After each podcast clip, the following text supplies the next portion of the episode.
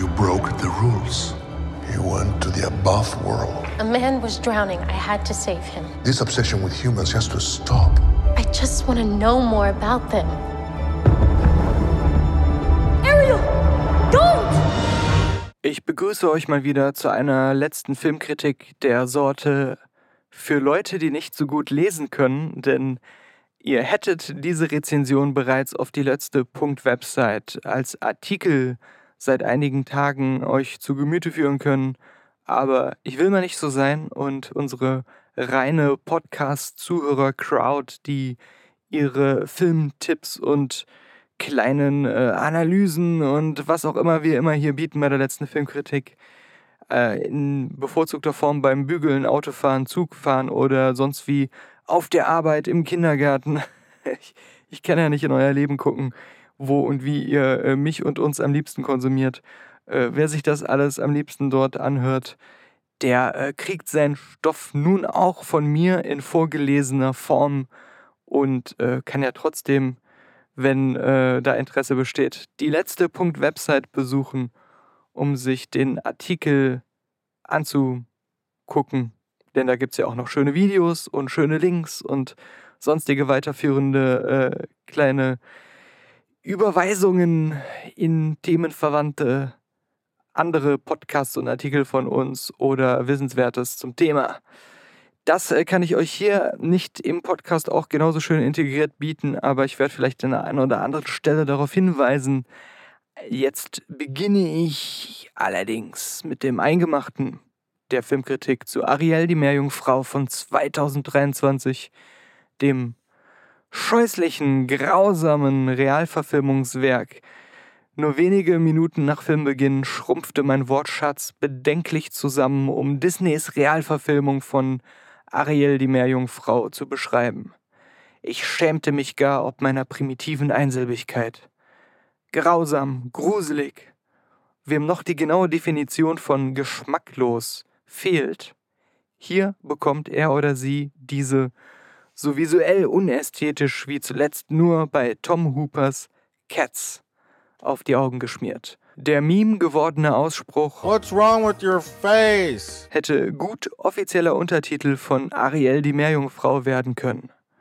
Derart merkwürdig falsch wirkend auf digitale Körper montierte Gesichter wie bei den Unterwassermenschen dieser neuen Disney-Realverfilmung habe ich selten zuvor gesehen. Kein Wunder, dass wir sie in den Trailern kaum mal Bruchteile von Sekunden aus der Nähe sehen. Und Ariel fast nur an der frischen Luft, wo das Uncanny Valley nicht ganz so hart zuschlägt. Obwohl Farbgebung, Beleuchtung und digitale Weichzeichner dem Look auch hier keinen Gefallen tun. Menschenwesen unter Wasser haben doch 2018 schon bei Aquaman zumindest etwas besser ausgesehen. Wohl auch, weil die Protagonistinnen dort nicht immer überhell gleichmäßig ausgeleuchtet waren und die Farbpalette insgesamt zwar für DC-Verhältnisse bunt, gemessen an realem Bunt, aber immer noch desaturiert stilisiert gehalten wurde, sich die vielen CGI-Elemente so nahtloser ins Bild einfügen ließen. Was Disney nun gemacht hat, kommt halb gelungenen Deepfake-Versuchen aus dem Internet gleich, als wären die real gedrehten Elemente also vorwiegend die Gesichter der echten Schauspieler, überhaupt gar nicht für einen nachträglichen Face-Swap auf die computeranimierten äh, Schwanzflossenkörper konzipiert gewesen. Es ist aber nicht nur die Beleuchtung und Farbgestaltung, die Ariel von 2023 so mau aussehen lässt. Am meisten berauben mich unstimmige Animationen der von echten Schauspielern performten, mit Computereffekten transformierten Fischleute um die Illusion, Zeuge fleischgewordener Zeichentrickfantasien zu sein. Kopf- und Gesichtsbewegungen wirken immer mal wieder minimal nachziehend, auch leicht deplatziert agierend, wie autark in ihrer eigenen Welt gedreht. Der Rest vom Körper dagegen ist meist übermäßig flüssig animiert, versprüht damit gar nicht den Realismus-Vibe, den uns die Grundoptik insgesamt geben soll. Hier passt nichts zusammen. Es fehlte den Machern einfach an Gefühl. Das schließt auch Ariels sprechende Fisch-, Flug- und Schalentierkumpaninnen ein, bei denen Regisseur Rob Marshall sich wohl nicht recht entscheiden konnte, ob er sie wie echte Tiere oder Cartoonwesen gestaltet haben wollte. Irgendwas in der Mitte war hier die Lösung und eine denkbar schlechte obendrein. Und ich glaube, das kann man jetzt schlecht besser ausführlich beschreiben. Man muss es gesehen haben. Also schaut euch am besten mal ein paar äh, Bilder oder Trailer-Material ein. Äh, vergleicht es auch gerne mit den Zeichentrickfilmen. Geht einfach vielleicht in den Artikel auf die letzte Punkt Website über Ariel. Da habe ich das auch alles verlinkt und eingebettet und eingebaut. Da erleichtert euch das nochmal. Äh, ich glaube, wenn ihr das so seht, gerade im Direktvergleich, dann werdet ihr sofort wissen, was ich meine mit diesem ähm, Mittelding, das die, wie schon gesagt, schlechteste Lösung in diesem Szenario wohl gewesen ist, mit ziemlicher Sicherheit. Um mich aber nicht nur an Technischem aufzuhängen, möchte ich außerdem meinen Unmut über die mangelnde Freude am Gestalten an sich äußern. Schon Avatar The Way of Water fand ich enttäuschend fantasielos. Dafür, dass wir dort einen fremden Planeten sehen, bei dessen Flora und Fauna ja im Prinzip ein Feuerwerk faszinierender Geschöpfe und Pflanzen hätte erschaffen werden können. Stattdessen gab es ungefähr so in etwa die Korallenriffe, wie wir sie von der Erde kennen, irgendwie so ziemlich das gleiche wie unsere irdischen Wale in größer und einen bösen Riesenhai, der ebenfalls aus unseren heimischen Ozeanen vor Millionen Jahren hätte importiert worden sein können. Was James Camerons Pandora aber zweifelsohne geboten hat, sind strahlende, bunte, lebendig wirkende, detailreiche Unterwasserlandschaften mit noch nie so zuvor gesehenem CGI-Wasser, das gebe ich dem Film gerne zu 1000 Prozent, das hat er auch verdient, und einer überzeugenden Melange aus Computereffekten, revolutionärem Motion Capture und praktisch umgesetzten Realaufnahmen. Kurzum, Avatars Exkurse unter die Wasseroberfläche sind wenigstens schön und prächtig anzusehen. Fantasielos, aber schön und prächtig. Im Direktvergleich dazu ist die Welt von Ariel in der neuen Version nicht nur arm an Freude, Fantasie und verspielten Details, die den Zeichentrickfilm von 1989 überhaupt so erinnerungswürdig gemacht haben, sie stellt sich auch nach Aspekten einer glaubwürdigen Ozeanwelt absolut ernüchternd dar. Verblasste Farben sind der einzige erkennbare Versuch, die Realverfilmung optisch wenigstens etwas real wirken zu lassen. Die echten Sets am Festland machen sich übrigens auch nicht besser. Sie erwecken den Eindruck, der Film habe bestehende Fassaden und Zimmer aus Disneyland-Freizeitparks als Kulissen verwendet. Und dann auch noch solche, die eher alibimäßig charakterlos ausgestattet wurden, um Übergänge zwischen Fahrgeschäften und Warteschlangen einer Attraktion zu überbrücken oder Mitarbeitertoiletten und Geräteschuppen des Reinigungspersonals zu verkleiden. Jeder potenzielle Spaßfaktor aus den noch übrig gebliebenen Gesangseinlagen der Zeichentrickvorlage ersäuft in der resultierend drögen, abstoßenden Gesamtästhetik völlig. Stichwort Gesangseinlagen. Ei, ei, ei, ei. Ich glaube, mir wird in diesem Leben niemals mehr jemand glaubhaft verklickern können, dass Lin Manuel Miranda der große Musical- und Songkünstler unserer Zeit wäre. Und das, obwohl ich sein In the Heights als Film sehr mochte. Abseits davon ist die Liste der hochgepriesenen im Vorfeld als nächstes Meisterwerk gefeierten Musikarbeiten Mirandas, übrigens inklusive Hamilton, äh, die ich im Nachhinein ernüchternd bis grässlich fand, inzwischen auf bedenkliche Länge angewachsen. Negativer Höhepunkt des Ganzen ist eine peinliche Rap-Einlage vom eigentlich sehr geschätzten David Dix mit äh, Aquafina zusammen, die für Ariels Realverfilmung unter anderem neu hinzugefügt wurde. Um nicht zu viele, zu fiese Worte darüber zu verlieren, fasse ich es mal schmeichelhaft so zusammen. Cringe. So we gotta go before the sun go down. What? Gotta get ready for the big showdown. Right. Go ahead and get ready, and get ready for the wedding. Set the setting so we can't slow down. Let's go Aber Daniel, hast du nicht auch etwas Positives über den neuen Ariel-Film zu sagen? Habe ich. Halle Bailey ist zuckersüß und darf mich jederzeit gerne im Badeurlaub mit ihren Sirenengesang entführen.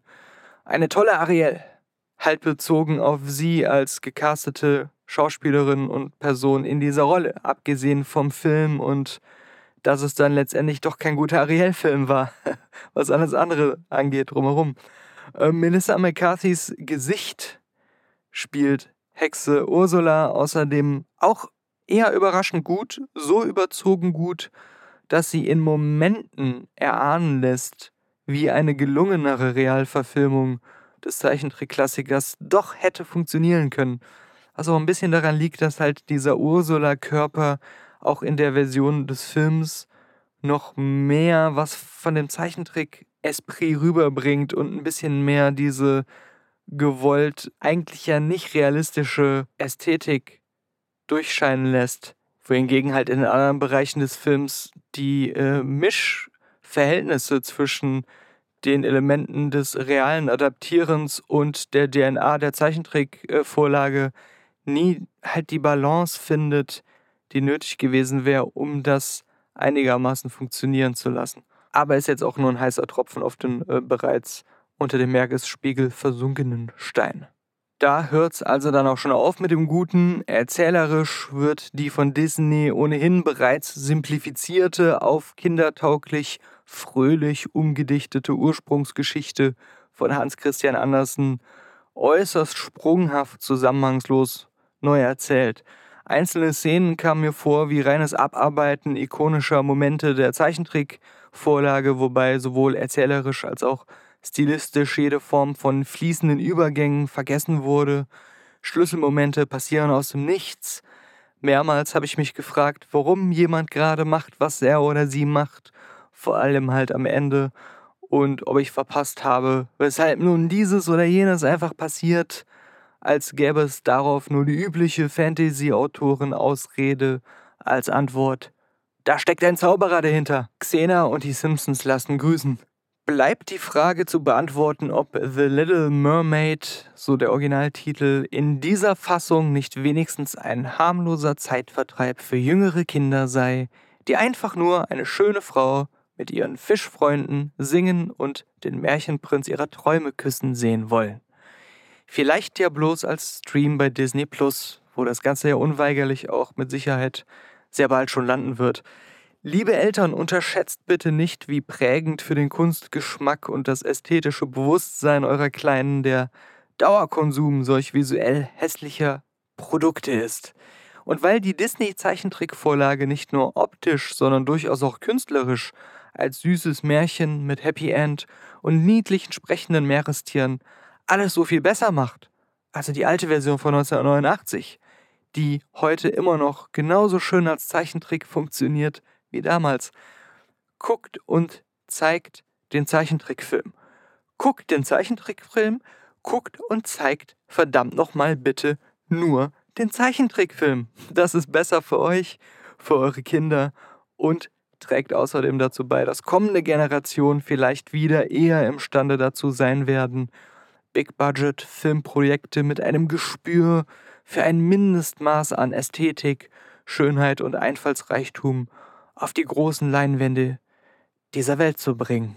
Und wenn ihr glaubt, dieser Podcast und der Artikel haben vielleicht ein kleines bisschen dazu beitragen können, dann äh, unterstützt mich und unser Team, unser ganzes Projekt doch einfach bei Patreon.